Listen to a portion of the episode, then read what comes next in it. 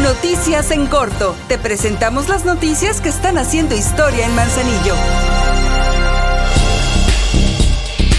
A cuatro años de sufrir un atentado a su integridad física, la presidenta de Manzanillo, Griselda Martínez, mantuvo un diálogo abierto con la población manzanillense. Lamentó que aún no se haya esclarecido tal crimen y que los responsables, tanto materiales como intelectuales, anden sueltos. Urgió a las autoridades a ponerse a trabajar y señaló que ella seguirá con el principal objetivo de seguir con la transformación de Manzanillo. Así fijó su postura al transmitir en vivo sus consideraciones sobre este lamentable acontecimiento que marcó su vida y cumple un año más en la impunidad.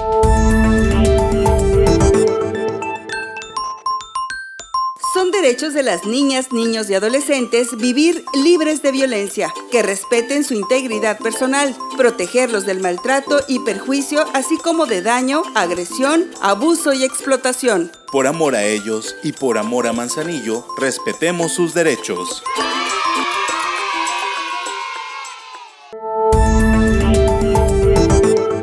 Colores, sonrisas, libros y sorpresas es lo que el Ayuntamiento de Manzanillo ofrece en los talleres de verano en mi biblioteca. Son gratuitos todos los días hasta el 4 de agosto. Estos espacios municipales reciben a niñas y niños quienes se divierten, aprenden cosas nuevas y conviven, pues el objetivo es que ahora en vacaciones disfruten de actividades encaminadas al mundo de los libros, las letras y a los personajes literarios más destacados del mundo. Estas actividades son impartidas por las y los bibliotecarios quienes son coordinados por el Departamento de Bibliotecas de la Dirección General de Desarrollo Humano.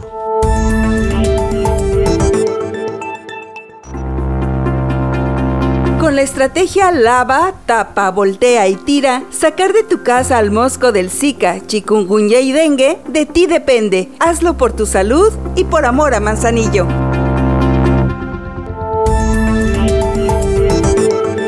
Para mejorar los servicios deportivos que se ofrecen a la población a través del Instituto Municipal del Deporte, la presidenta de Manzanillo, Griselda Martínez, hizo el arranque de los trabajos para la remodelación total de la alberca instalada en la Unidad Deportiva 5 de Mayo. Desde esas instalaciones deportivas y acompañada por el director general de Obras Públicas, Alan Vargas, la alcaldesa mencionó que de acuerdo con el proyecto que se sigue, los trabajos concluirán a más tardar en 60 días.